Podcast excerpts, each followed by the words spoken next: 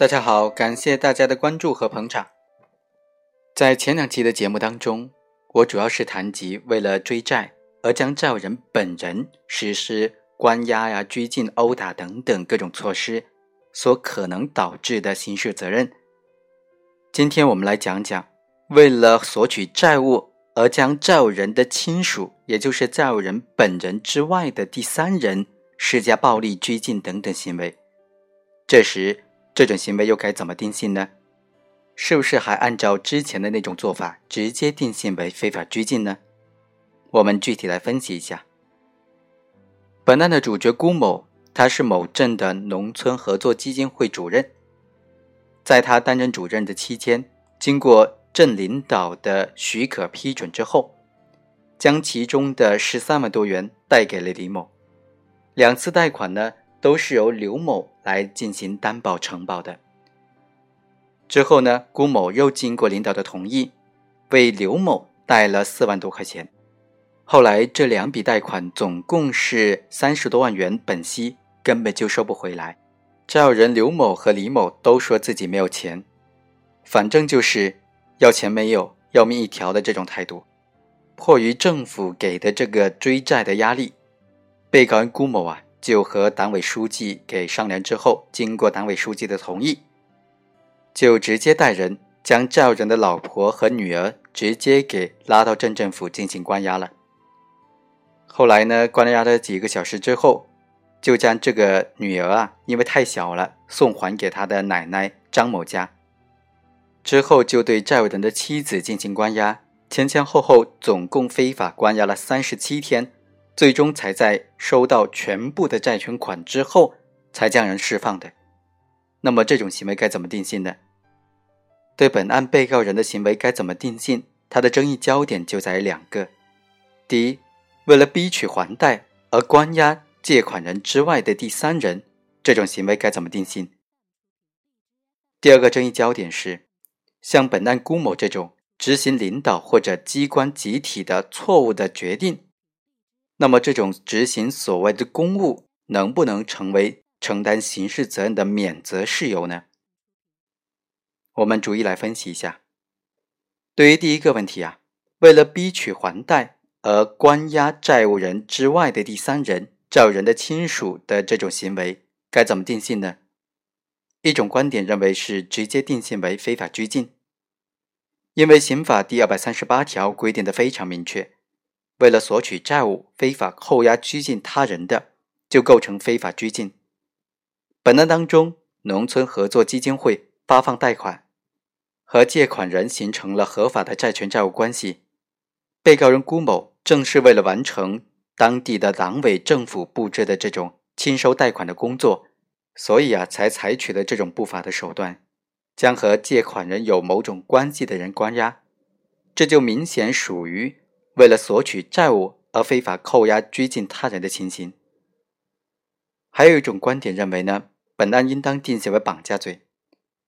因为被告人辜某为了达到收回贷款的目的，不是将借款人本人，而是将和借款人有某种关系的亲属扣押为人质，这完全符合刑法第二百三十九条所规定的绑架他人作为人质的情形。综合来看呢，我们认为。像这种为了逼人还贷而关押借款人以外的第三人的行为，应当以非法拘禁罪来论处更加合适。本案当中，被告人的行为能不能定性为非法拘禁，关键在于怎么样理解非法拘禁罪当中为了索取债务而非法扣押、拘禁他人当中的他人，并且还要准确的和绑架罪当中的绑架他人作为人质的他人来进行区分。在司法实践当中，就所债型的非法拘禁来看，债权人为了达到收回欠款的目的，通常会直接的非法扣押、拘禁债务人本人，但是也不能够排除债权人可能通过非法的扣押债务人的亲属为人质，或者扣押其他的和债务人有密切关系的人为人质，以达到迫使债务人还债的目的。刑法第二百三十八条所规定的。为了索取债务而非法扣押、拘禁他人，以非法拘禁罪来论处。这里的他人呢，并没有明确的限定为债务人本人。既然法律没有明确的规定，那么他人就可以理解为包括债务人以外的又和债务人具有某种利害关系的人了。根据刑法第二百三十九条的规定呢，绑架罪可以分为三种情形：第一，是以勒索财物为目的的这种绑架他人；第二，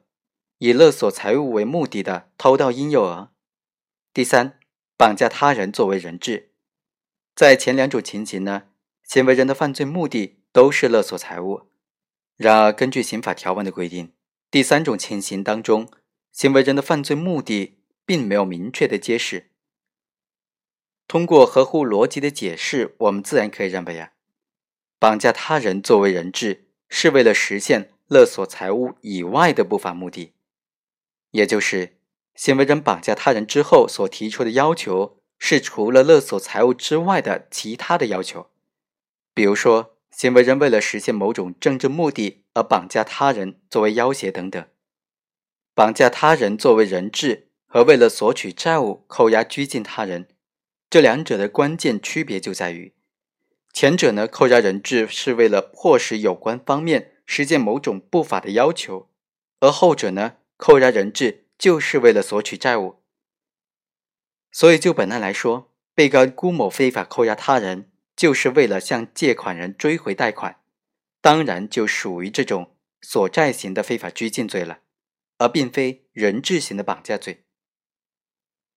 我们再来看第二个争议焦点。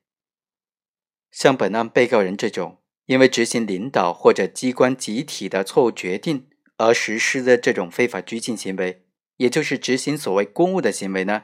需不需要承担刑事责任呢？其实答案是非常明显的，因为根据我国刑法的规定呢，不负刑事责任的行为仅仅包括正当防卫、紧急避险、不满十四周岁、完全不能够辨认或者控制自己的精神病人。意外事件，情节显著轻微，危害不大，只有这几种情形。然而，本案当中，被告人辜某为了逼人还贷，非法的关押他人，虽然是在该镇的党委政府的清收贷款的压力之下，为的也虽然是公共的利益，而且事先得到了该镇党委书记、副书记等人的同意，关押的地点也是在政府的大院。但是上述行为呢，绝对不是所谓的政府行为或者单位行为，而是彻头彻尾的个人职务犯罪行为。当然，值得一提的是，像本案这种情形，在量刑上虽然有酌情从轻的一面，但同样应该看到本案也有从重的一面，也就是国家机关工作人员利用职权犯的非法拘禁犯罪，根据刑法的规定呢，是属于从重的。好，以上就是本期的全部内容了，我们下期再会。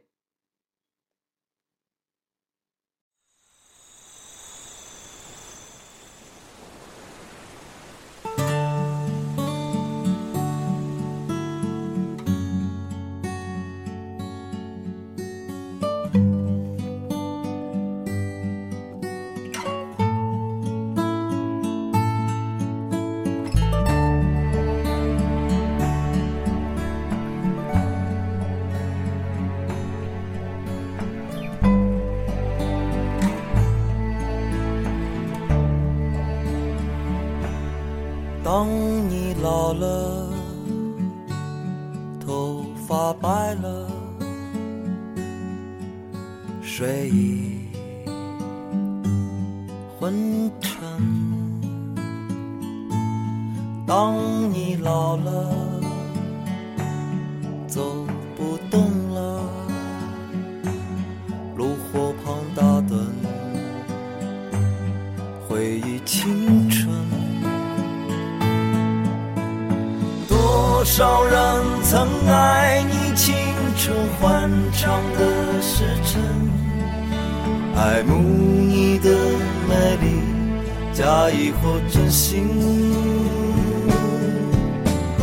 只有一个人还爱你虔诚的灵魂，爱你苍老的。